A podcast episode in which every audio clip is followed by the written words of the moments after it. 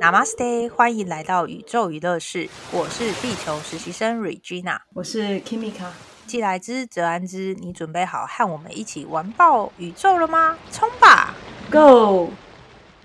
嗨，欢迎大家回来。前一阵子不知道大家有没有看《以神之名》这一个 Netflix 的纪录片？然后看了之后，我我要坦白说，我真的只看了一集，而且那一集我花了超级无敌长的时间才把它看完，因为真的太恶心了。我就是真的不断要按下暂停，然后平复一下再来看。然后我还因为这个原因呢，跟我朋友，因为我朋友也会，他本身是基督徒，他就会比较关心这种到基督教邪教的故事。然后他有来跟我说，就他叫我看。然后我也跟了一些其他人分享，其他人说看了那么痛苦就不要看，所以我才会问你，问 Kimika，你看了没？然后你那时候因为太忙了没看嘛，对不对？因为没有，我不是因为太忙，我是觉得太无聊就没看。但是我还是因为要讲这个，所以我还是很勉强自己以。最快速的方式看完，你是因为看了才觉得无聊啊？当下你不觉得无聊啊？当下我在跟你讲的时候，你觉得很有趣啊？对你当下跟我讲的时候，我觉得蛮有趣的，因为我对这个议题也蛮有兴趣。可是我觉得他们拍摄的方式让我觉得太拖戏了，因为是纪录片没？哎，但他就没有记录影片，很他没有很多记录影片啊。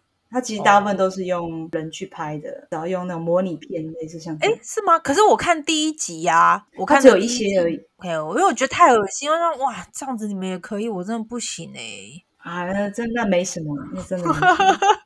那因为以神之名的关系，所以我就突然想到说，哎，几年前吧，应该是去年还是什么时候？应该就是去呃去年的时候，就有一部台湾的连续剧叫《我愿意》。然后它里面其实也是跟邪教有关系，嗯哼，那没想到 Kimika 看了。哦，对我我早就看完了，我没有，我那时候好像是因为就是看了一集两集，好像他要每个礼拜每个礼拜看，然后我就会，那我也没办法，对我就很容易因为每个礼拜看每个礼拜看，我就忘记这件事情了，嗯哼，对我后来只看了几集之后我就没看了。然后我这次有重新的再把它拿出来要看，但我还是没看完，我真的抱歉。它其实就是缩小版的《以身之名》啊，嗯哼，就是嗯，它其实内容大部分就是《以身之名》的内容。哦吼，因为我知道说我愿意这部戏，它其实是呃好几个真实事件来串成一起的故事的，包括就是就是有性侵案啊，然后。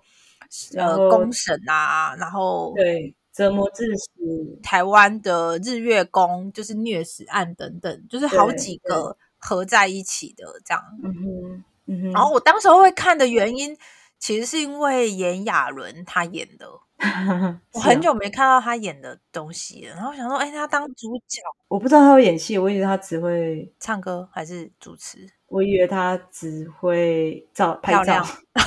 对，不好意思，因为我觉得他真的很漂亮，他真的是我真的唯一公认，就不是唯一啦，但是他真的是我公认在台湾里面最漂亮的男生。OK。哎，对，这样就是怎么角度，怎么角度，我都觉得还蛮好看的。零死角，呃，接近零死角。哦，对啊，如果你硬要说台湾的话，好像就是属于漂亮的男生的话，好像真的就是他了。真的不多，真的不多。所以我当时觉得，哦，我想看这片，真的是因为哦，炎亚纶，我算，我想一直看着 那种临时角，那种美感，你知道吗？结果我看了，发现真的蛮好看的。真的，那你可以跟大家分享一下，就是这部戏主要的剧情嘛？我们一起帮助我跟听众 一起把回忆给抠回来。我看这部片大概也快一年前了，哎，所以我怕我也大部分差不多忘。但是这部片涵盖了所有邪教会做的事情，比如说虐待信徒嘛，然后或者是虐待跟欺骗信徒，然后以神的。立场去说啊，如果你不这样做，你就会遭到神的惩罚。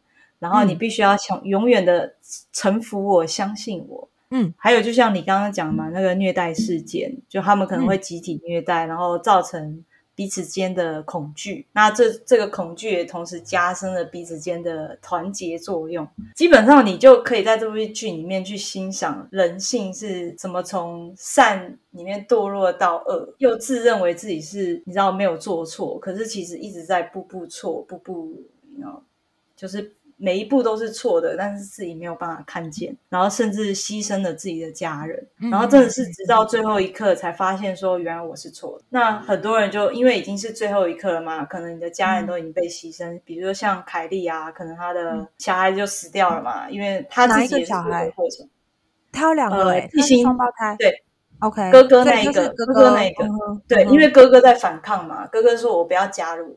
他就觉得这个就是邪教，因为哥哥他比较像是比较有主见的孩子。那他从因为有主见的孩子，可能他会尝试一些新的东西，会尝试一些错误。那凯莉就会觉得说，你要听我的，学坏了，然后你开始吸毒了，你开始抽烟、吸毒，教变坏了，变坏孩子了。嗯哼，然后可能他就开始跟本身老师抱怨嘛。那一开始，本身老师就跟他讲说啊，你要控制住你自己的情绪啊，就是像这样。他没有想要处理这件事情嘛。但到最后，凯莉她自己本身已经到了，你知道那个，因为她是一个离婚的妇女，所以她开始说，你变这样是不是你爸害的？是不是你爸在跟我讲我的坏话？所以她其实又加入了人伦剧，而且是很，我觉得这边很写实，你知道吗？没错，所以他这部片真的蛮写实的。因为好像通常是离婚的家庭里面，都会有一方，只要小孩子哪里做不对，就会说你是不是像到你爸爸或像到你妈妈？好像那种所有坏的基因都是对方的错，都是你们来害我的。对，没错没错。那我是能理解啦，因为你在离婚离婚的过程中有很多仇恨，有很多创伤。嗯，所以我其实能理解说为什么凯莉会这样，嗯嗯，这都是能够理解，因为他本身没有自己去处理他自己创伤的过程，然后把这个把自己的心理上的压力放在小孩子身上，嗯嗯嗯。OK，所以凯凯莉最后的结局就会是这个样子。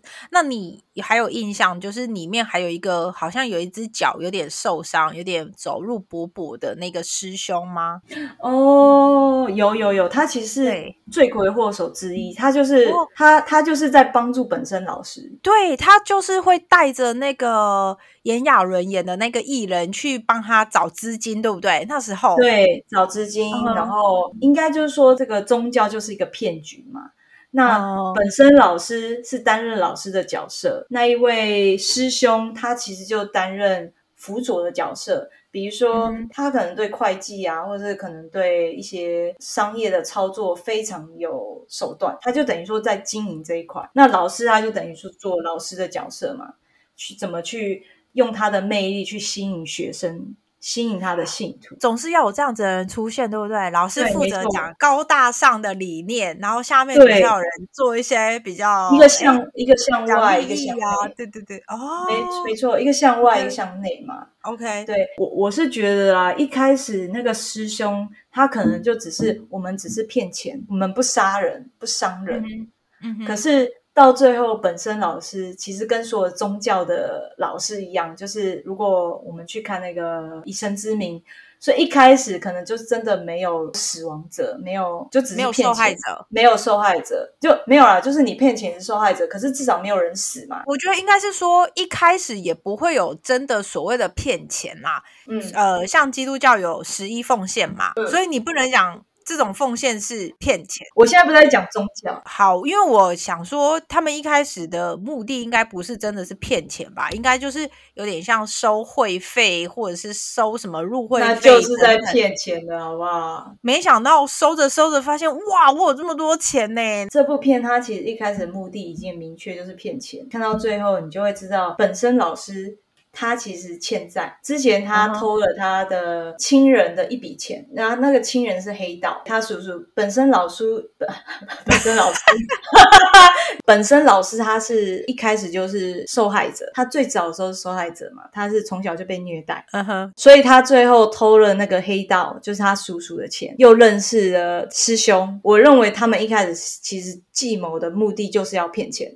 其实你看到最后，你应该就可以发现，其实他们这个这个就是骗钱。所以最后那个师兄他就回来说，我们其实没有要杀，就是没有要做到这种程度。我们说好了，只是要赚到钱，嗯，没有要到有人死亡这件事情。我们如果回头去看以神之名，它其实里面有很多宗教。一开始可能真的最一开始信仰，可是如果你看到最后，我会发现他们其实这些人都很聪明。我认为他们不是一开始就做把事业做太大，然后变成这样。我认为他们可能一开始他们真正有一个目的。就是我，我可能想要在从中得到什么，比如说得到别人的依赖，或者是别人的觉得我是神，然后在当我真的变成神的时候，那我就可以随心所欲去控制任何人嘛。嗯，就是所有你的信徒就变成我的奴隶这样。他在这过程当中发现，他好像可以拥有更多，所以他就会对对。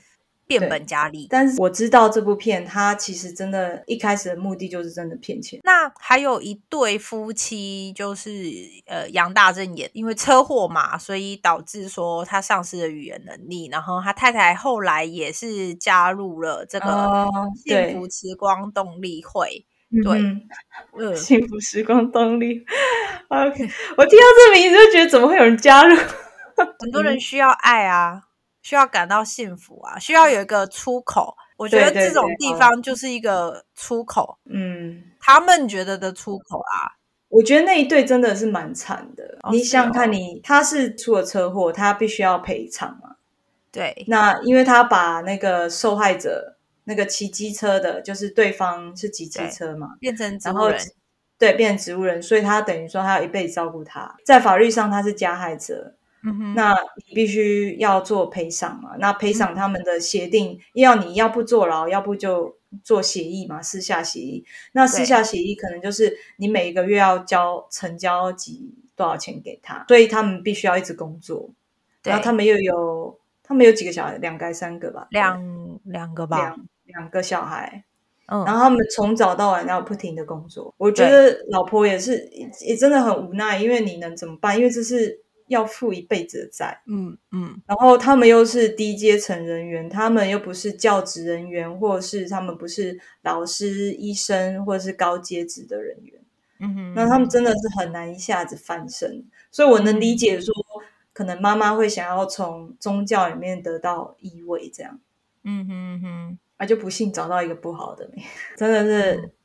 哎，对啊，这戏里面还有就是柯淑琴演的，就是这个检察官这边的身份，因为他会出现，也是因为就是炎亚纶饰演的这个艺人，他的经纪人坠柔嘛，所以去调查嘛。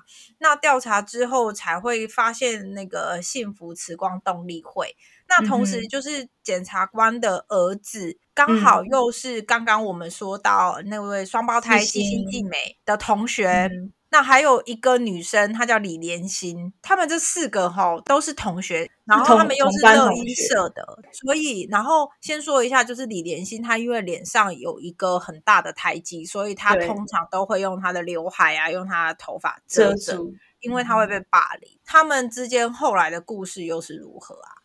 就是检察官啊，他儿子啊，对，因为我们现在已经知道说双胞胎的哥哥就是最后因为那个。本身老师的关系，然后跟凯莉之间就是有不好的结果嘛？对对对对。那其他人呢？我觉得这检察官跟他儿子之间关系，跟凯莉跟他儿子关系，其实是一个对立。嗯哼，你可以很清楚看到妈妈信不信任这个孩子，以及怎么去对应这个孩子的行为。因为当呃检察官的儿子表现出。有点疯狂，接近就是你没有办法理解你儿子为什么这样做的时候，他的朋友就是纪星嘛，然后突然有一天消失了。嗯，他知道一定是发生什么事情了，一定跟幸福时光动力会。等一下，幸福时光动力会有关。他认为，他认定一定是跟那个动力会有关，所以他就会表现说：“你一定要去查这件事情，你是我妈，你一定要相信我。”可是你让他表现出来就是有点偏激的态度，因为可能他是小孩子，他没有办法去解释，大人也没办法去理解。他是一整个经验，他知道说这个动力会一定有发生什么事情，可是他没办法去解释。那我我认为季星他也是这样，他没有办法跟他妈妈解释他的行为。可是凯莉会认为他的小孩子变坏了，开始吸毒了，开始交坏朋友了，然后开始变吗？他没有，他顶多就是学抽烟而已。哦，然后因为他们的设定角色设定又是高中国高中，对，高中嘛，对。那高中的男生他在发展或是他语言上不会像女生这么的明确，没错。然后所以成人也是，对啊，成人也是。然后所以他们其实那时候的同才对他们来说很重要，可是他们讲不出，跟自己的父母讲不出来。但是你这样子说，又可以看到就是。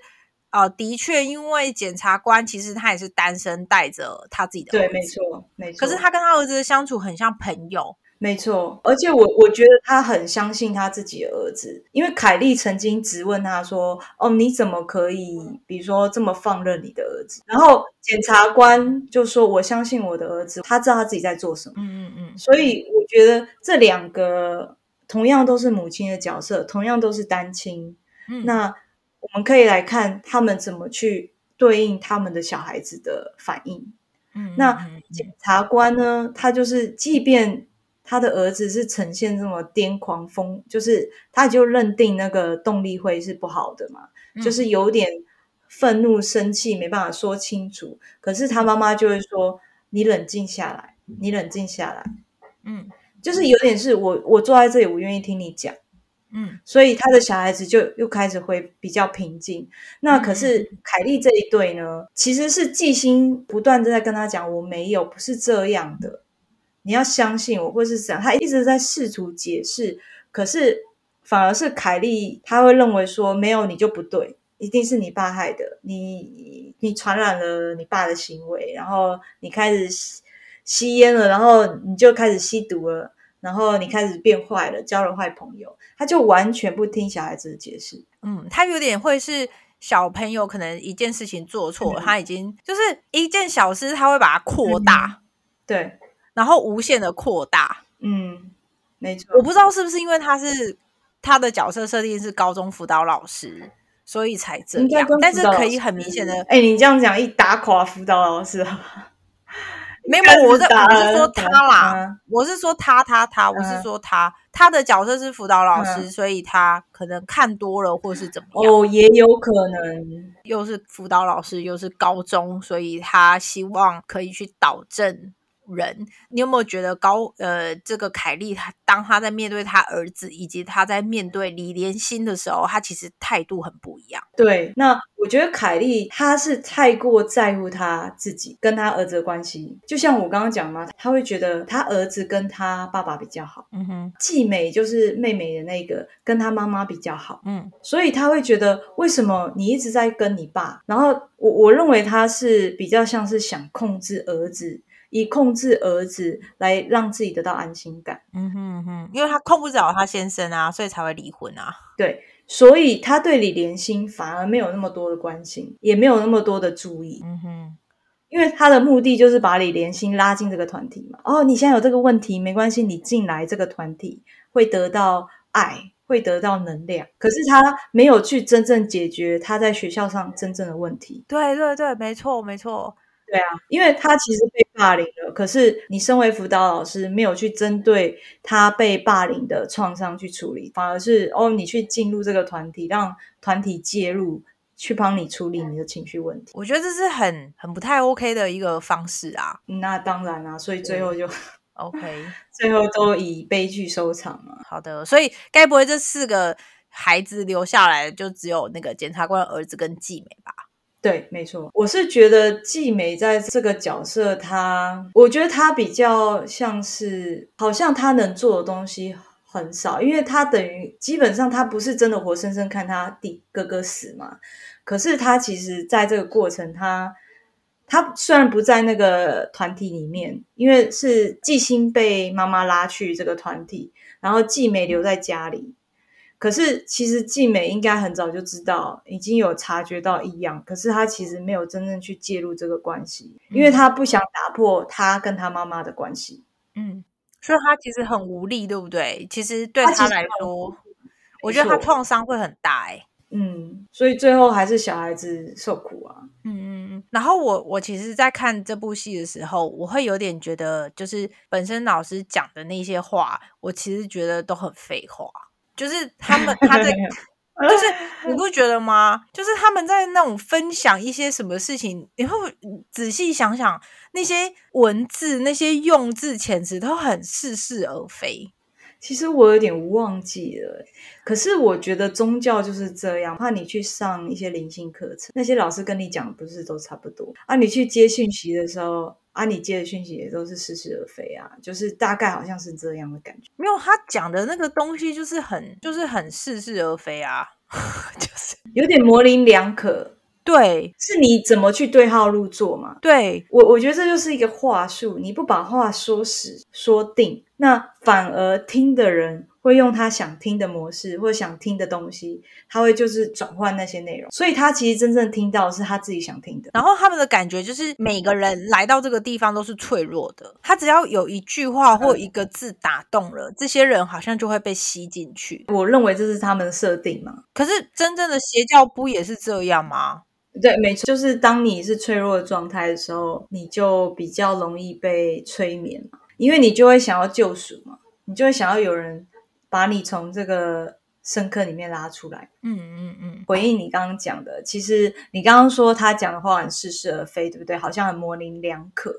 但其实他最后也有讲，本身老师有讲一句话，我其实还蛮喜欢，但我忘记他真正讲什么，但大意有点像是，那都是你们自己的错。你愿意相信我讲的话，我没有逼你加入，你自己决定要加入的。你想走，你随时可以走，可是你选择留下来了，你选择听进我的话了，你选择相信我的话，你选择相信我是神了，那是你的问题，不是我的问题。他蛮会检讨被害者。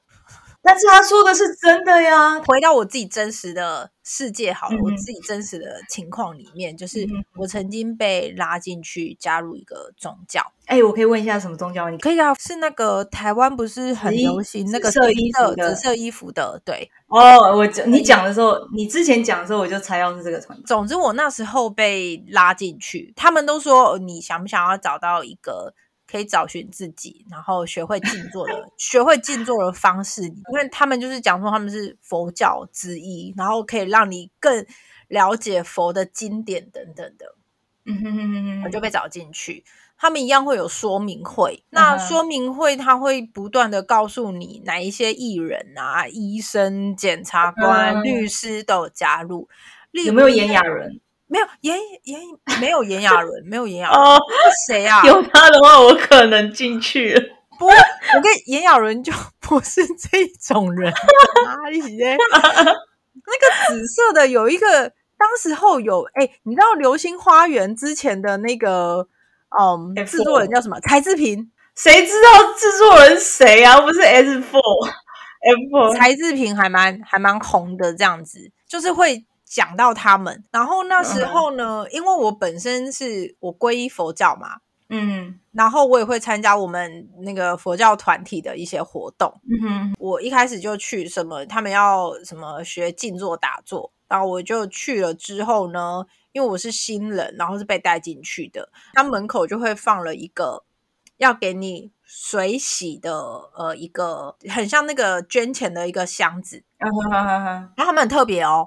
在我们的宗教里面呢，当你要水洗的时候，就是你连把钱拿出来都是水洗。他们的水洗叫做两百块以上，所以每个人都要付钱。嗯，就是你只要要来，你就要捐钱啊！而且每一次捐是两百块以上，那不叫那就不是水洗啦。我们认知的水洗是你连要不要把钱拿出来都是水洗，随你捐，对对对，就是这样，就是随你高兴啊。你自己要捐不捐都可以，可是他们的捐钱是，你只要每次来就要两百块，这是他们规定。然后他们有衣服要买，然后他们的衣服会印个“残”这个字，那个那件衣服还什么的，好像两千块吧？真的还假的？好像啊，我有点忘记了。然后应该没有那么贵，两百块。我不知道，反正我印象中有一个两千块的数字，但我不知道那是什么。我想说，我那一件海青也没有那么贵。然后做法会，我们在穿的那件黑色的长袍也没有那么贵。哇，这他们那个很贵哦，它是变成名牌了，你知道吗？哦，对，谁要穿啊？因为你不觉得他们穿上之后能量变得很嚣张吗？我不知道啊，因为我后来没有加，我大概只去了两次还三次吧。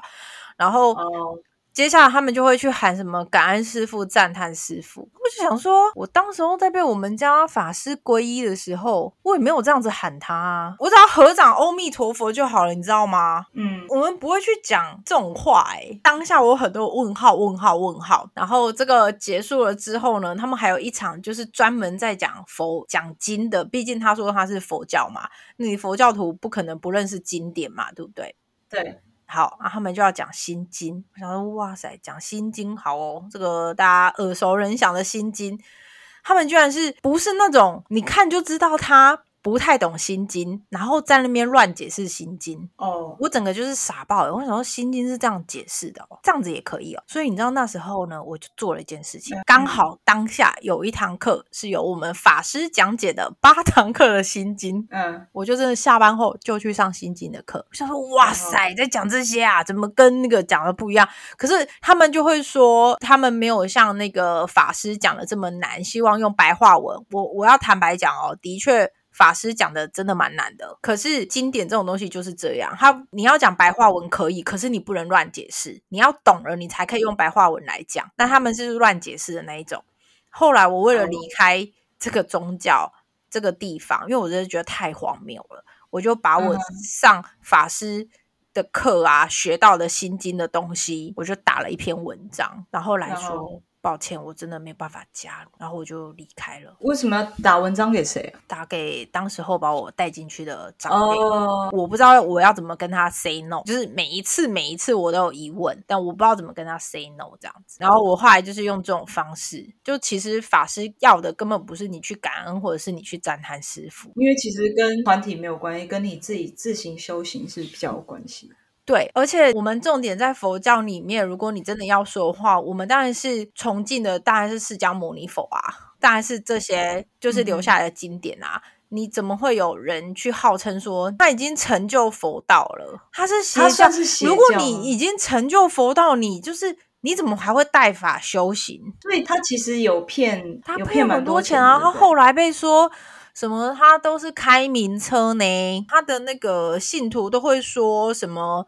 呃，妙禅啊，他会帮忙治病。嗯，然后很多人因为他就是病好了，他们就是超大的法会，见到他好像就是一个无上的光荣。被他就是有参加到那个程度的话，就是好像有点像是。他的光来了，然后他会帮你度化业力。可是，就算你没有接触宗教，你也知道业力是自己的，不可能有人帮你把它渡掉。你可以去庙里面拜拜，然后你可以去什么烧金子，然后化解冤亲债主。可是这些事情都要你本人去做，是吧？绝对不会是别人帮你做。对，你没有办法帮任何人做这些事情，可是他们就是会说，呃，我可以帮助你，然后什么只要摸一摸或是什么的，就说，因为他已经成就佛道了，所以他可以帮助你把你的业力给吸掉，然后让你过得更好。因为我家在他们的道场附近，嗯，有时候特定时候他们成团成行就出来，就讲话啊，干嘛的？因为他们就是结束了练团还是什么，我不知道，反正我也不知道他们是谁，好。好多人，而且都是年轻的人。可是我看他们的能量啊，我就去感应他们能量，我觉得这个能量是很不舒服。然后我就觉得特别的不喜欢这个团。然后我不知道他们是在干嘛，可是我猜看他们的身上的字，就会觉得是一个宗教。但是我也没有特别去管，因为反正跟我的世界没有关系嘛，我就不会特别去查是什么宗教。不知道，我也不知道他是基督教或是佛教或是哪一种教派。但我就知道它是一个宗教的关系。然后因为我们家那边有蛮多，就是有佛。堂啦，所以我对他们印象很好，就是因为你不收钱，然后你去那边上课你也不收钱，这样。可是他那个团体能量上会完全感觉不一样，而且他们很吵，他们就变就像是你知道，我我自认啊，就是那些佛光山的人出来啊，你可以可以感觉到，就是他们不是很凌乱，然后也不是很很吵很喧哗的，对不对？他们就是一个庄严的。可是呃，像那个。他们那一群人一出来，因为那个衣服很明显嘛，就是一都是同票人，你就可以感觉到，就是说全部的人都在乌鸦一样在那边叽叽喳喳、叽叽喳喳，然后他根本。完全不 care 旁边的人，我就觉得说这样子的团体其实蛮没有礼貌。我我可以理解你说的。然后对，然后我我当时的第一个印象就是说，我觉得这个团体很没有礼貌，而且很没有很没有态度。因为我认为，如果你学佛，你应该是有佛像，或者是你有一个佛性的态度。因为我认为佛应该就是就是一个很庄严的嘛。你不是参加完一个很庄严的会场，然后你变得很聒噪，像只乌鸦。你应该是变成是就像佛一样，就是很平静、很安稳，这才是你真的去参加进修的目的嘛，或打坐的目的。所以我看他们的时候，我真的觉得能量不是很好。从此之后，我也不知道为什么，就是我旁边的人就不断在跟我说坏话，说他们的。不是不是不是，很多人就开始邀我进入这个团体。这真的是你走到哪，就会有一个人问我说：“哎，你信什么教？”然后：“哎，我我我现在在信什么教？你要不要？我觉得你跟我很有缘，我觉得你很适合加入我们这个教。”然后就开始一直在怂恿你去进入这个教，你知道吗？所以我最后就直接跟他们讲说：“对不起，我信基督教。”呃，我真的要跟大家讲哦，如果有宗教拉你，然后你真的不想要进入这个教的时候，你就讲。他的对立教，比如说佛教，佛教你就说哦，不好意思，我是基督教，因为他们正常来说都尊重嘛。那有一个人不尊重你信什么教，信什么信仰，你就知道这一定邪教了。大部分人都会就退却。哦哦，这样好，那我知道，我知道了。然后有小部分人，他们还会去坚持说，哦，但是我们这个教比较不一样，你应该要进来试试看。嗯嗯，你会从从里面得到你想要的，或是类似像这样说。但是大部分人都会尊重，呃，你是别的教派。我是觉得他们的那种做法，我比较没有办法理解。就算我不是很认真的佛教徒，我念的经典不多，可是我都觉得哪里有人就是讲水洗，可是却规定低消。哦，我当时候就把它讲成是低消，为什么要有低消？我不懂啊。对，你说如果因为做法会，你要自己。或譬如说你在家里，你想自己买蒲团，你要让自己跪拜的时候比较舒服，你自己花钱买，我觉得这本这是应该的。对，然后你你想要进大殿，然后跟着法师一起诵经，而不是在旁边的小教室，所以你要有呃那一个黑袍自己买，我觉得也 OK。而且你知道黑袍它其实是可以根据你的身高，你就不会去穿到别人那种过长或是过短的。对，所以而且有一次就是在家里啊线上诵经的时候，我想说为了庄重，我也把那个黑袍穿下来。然后你知道一边念经还一边跪拜的时候，你其实会流很多汗。所以其实你有自己的也比较卫生。这种东西自己买，我觉得是很正常的事情。可是那种你连进去要。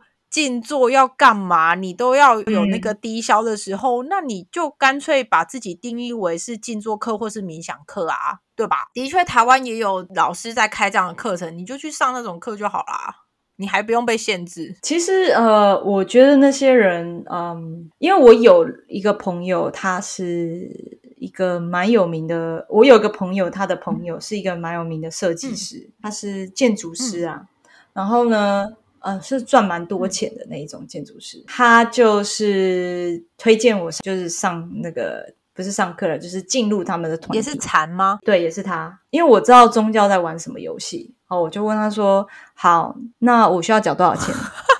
他就一开始就呃，你怎么会问那么犀利的问题？因为大部分人不会问嘛。可是我知道你就是内行人就是这样，我很内行啊。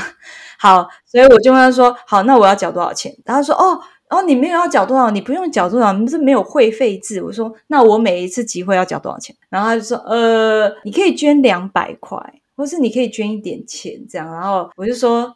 然后开始我们就开始讲更多，我就问更多问题。他说：“哦，其实我就捐了，有时候捐几十万。”他说：“但是我捐这些，我最后还是会回馈，还回馈到我身上，因为我捐这些钱其实是为了团体，为了大家，而且最后还是总是会有好事发生在我身上，因为老师或是他是神嘛，他会给我回馈回向。哦，对他们都这样说，生意更兴隆，更多客，所以这就是一个贪念嘛。他其实真正的不是想要帮助别人。”而是想要从老师身上得到好处嘛。比如说，我想要更多客户啊。他们的业力很奇怪，因为其实他把同样的钱啊捐去，我现在乱说，捐去家福中心，捐去给那些等家的孩子，但是没有回向啊。没有，没有，还是会有啊，还是会有。你就捐出去，还是会有啊。没有，但是没有他们想要的回向，还是会有啦。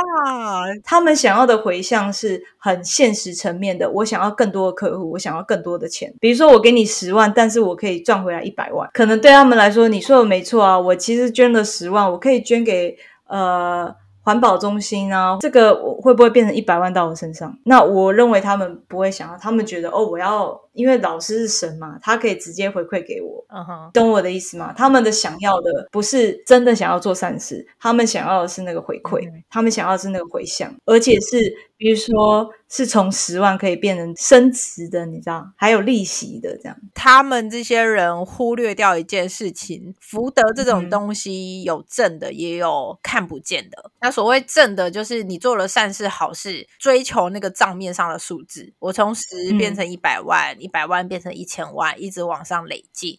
可是他们就忽略很多看不见的福德。但是其实那些看不见的福德，才是支持我们去拿到一百万、一千万的。真正的原因，嗯，对，因为如果说，呃，我们没有这些福报，我们没有这些福德的话，钱也进不来你的生活里面，就算有你也拿不到，嗯。可是我觉得他们不在乎这些，所以你有没有发现，他们里面很多人都是你听他们在分享的时候啊，我不知道你有没有进去过啦，看来是没有。那我在听他们分享的时候，很大部分都是围绕在我赚了更多的钱哦，真的。然后我的身体突然变健康。嗯，虽然我是一个推崇自然疗法的人，但我所谓的自然疗法，不是说你就不是去看医生，是我会去找到那个根源，然后想办法把那个根源给根治。而不是只依靠西医，什么脚痛医脚，头痛医头。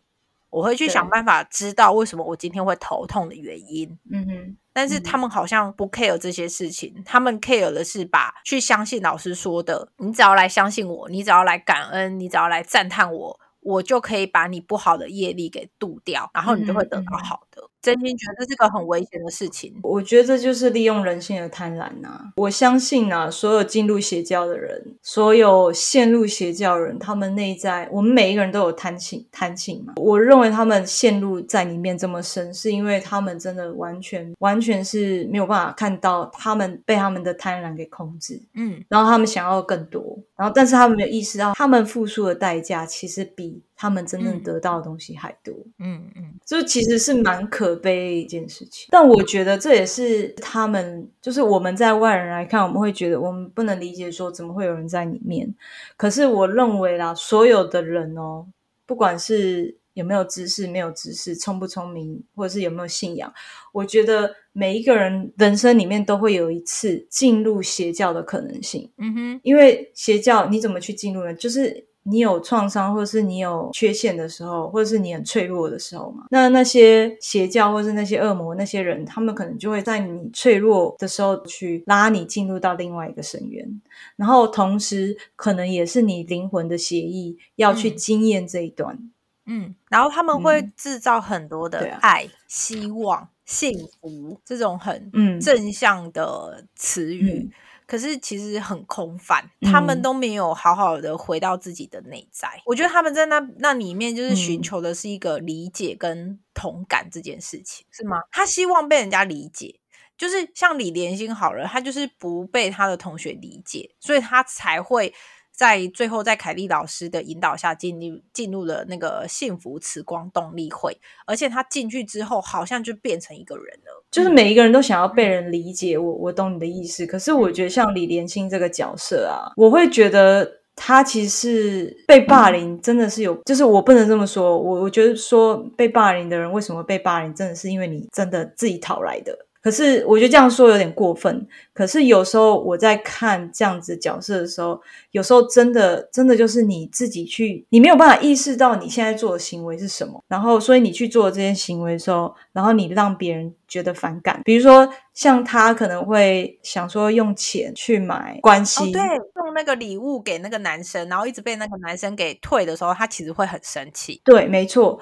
可是他没有意识到说，人家根本不想要，为什么你要迫使别人去接受你的礼物，而且是很贵的礼物？因为他家有钱嘛，所以他只有钱。然后那个，但我觉得男生也没有好好说清楚。你能期待一个国中生怎么样？高中生啦，啊，高中生，可是你能期待一个小孩子能解释什么？你他因为他不能解释，他也不能知道自己的行为做了什么嘛，所以。其实我觉得罪魁祸首真的是父母亲嘛，永远都是小孩子去承担这个责任嘛。像莲心这个角色，其实他的父母亲根本不管他，就是一直在赚钱，所以他其实根本不知道他自己的行为的缺陷，然后再加上周围的大人。其实根本不在意他，他真的没有办法让自己从没有知识的状态下变成有知识。比如说，他不能理解说我自己的行为这样子行为其实是对别人来说是失礼的，或者是他没有办法理解到说他其实这样的行为是不尊重别人的。嗯，那我觉得那些暴力的团体啊，就是欺负那些人、欺负他的那些人，我觉得当然是也有很大问题。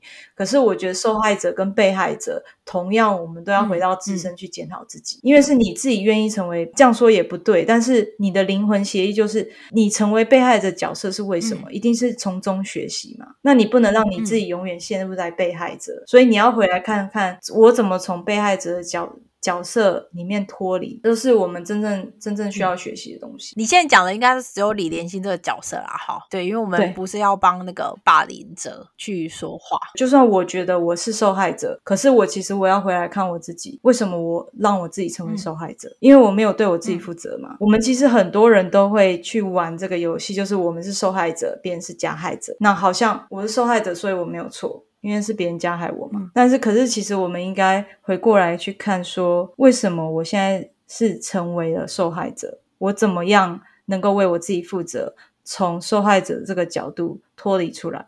嗯，那如果是小孩子，我觉得小孩子真的是真的有时候真的没有办法，因为他真的就是没有那个知识。小孩子在成年之前。他都是依赖父母亲的，因为他没有足够的知识跟能力去理解说我现在在干嘛，因为他没有自我的意识嘛，还不知道他自己是谁，他们还在学习当中。可是当你是一个成人的时候，你如果还在玩受害者游戏的时候，其实我们真的应该是对自己负责，然后问自己为什么我们要继续成为受害者？我们真的没有办法去反抗那些加害者吗？而且有时候加害者他为什么是加害者？是因为他本来就是受害者。嗯哼，大部分人都有听过嘛，就是比如说家暴，就是老公可能家暴老婆，对吧？嗯，但是这个老公他小时候他是被他爸爸家暴，所以他小时候他是受害者。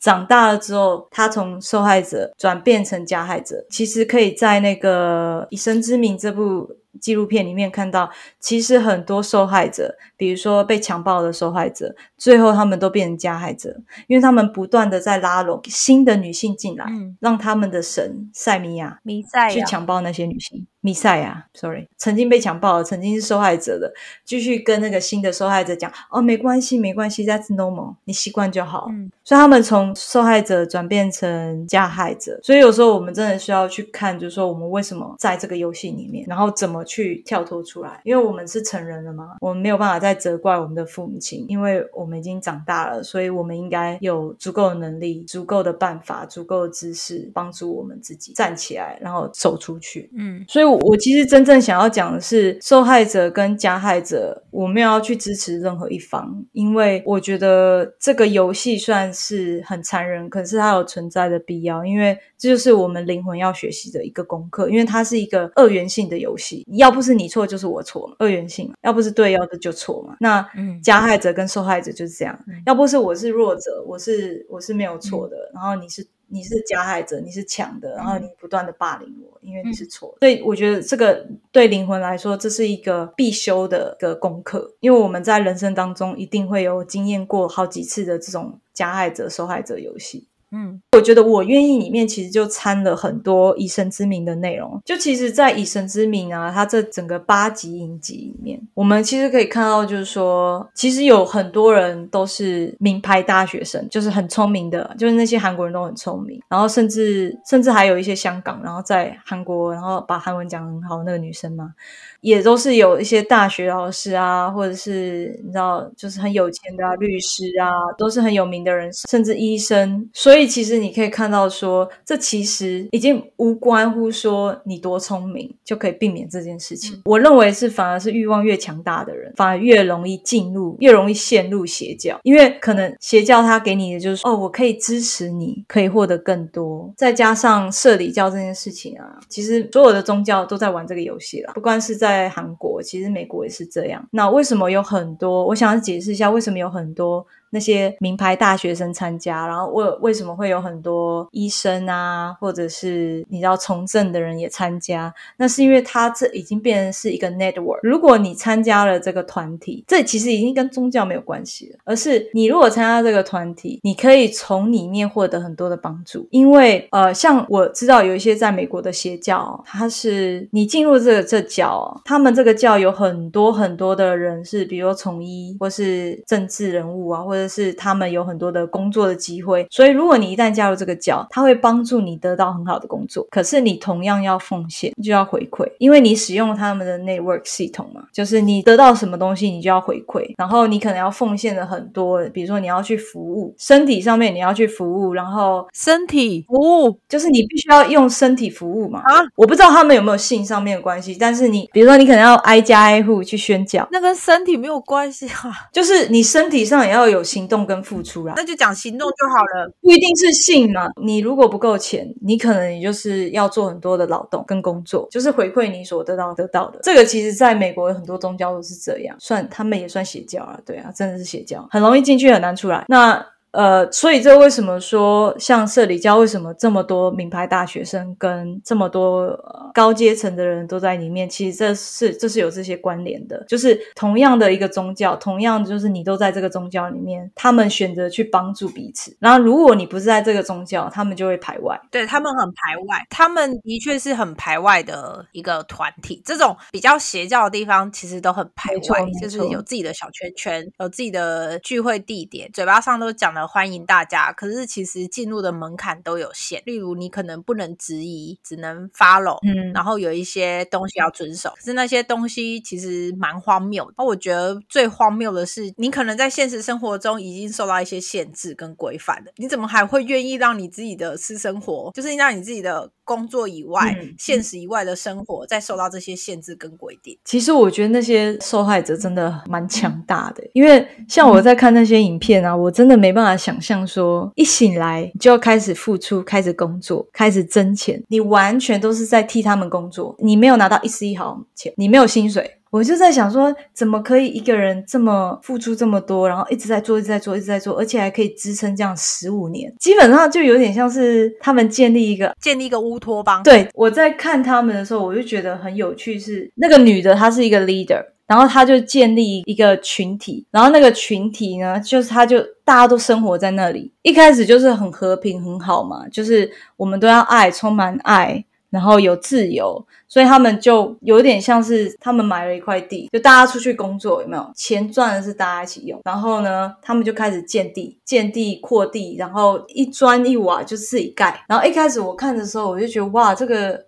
还蛮不错的，就有点像是一开始奥修社群，因为我们之前有认识一个，他就是奥修的老师嘛，然后他就跟我讲他们怎么建造奥修社群，然后我就觉得哇，那个有点像是那个感觉，然后直到事情开始变调，直到他开始变调，然后就开始哦，男生女生不能在一起，然后不能有人喜欢彼此，但他自己会跟男人就是做。但是他不允许其他人发生任何性关系，就在想说他是不是有看到奥修的这个资讯。嗯哼，这一集其实我们最主要是要跟大家分享，就是借由我愿意这部戏剧，然后来说一些比较偏离本来宗教教义，呃，想要带给大家的用意，以及就是呃，希望大家如果真的很想要寻求一些宗教上的慰藉或是什么的，去寻找比较我们讲的正性的佛。教。或者是一些教会啊为人所知的，而且依法不依人。我觉得这件事情应该是在所有的宗教都是一样的。我们应该是去依你的圣经、依你的佛经、依你的可兰经，而不是把你现在在跟随的这一个人他讲的话，就是当成一切的宗旨。好好的去看看，假设你刚进去就觉得里面有一些奇怪的地方，那我觉得其实也可以审视一下，说自己是不是要投入这么多的时间啊、金钱啊去付出。因为看起来，不管是纪录片上面的这个八集，还是我愿意，他们其实到最后都会走偏了，然后都会开始做一些违法的事情。那假设我们不小心涉入了这些违法的事情，其实也可以呃适时的，或者是赶快的做出修正，离开这一些团体。离开不会让你变得更无助，因为。你其实是在导正自己回到比较正规的道路上。所以就是还是希望大家有很好的幸福的生活而不是去依靠这一些宗教这些团体然后让自己的心灵得到一些满足。那我们今天就先说到这边那下次见喽拜拜。拜拜。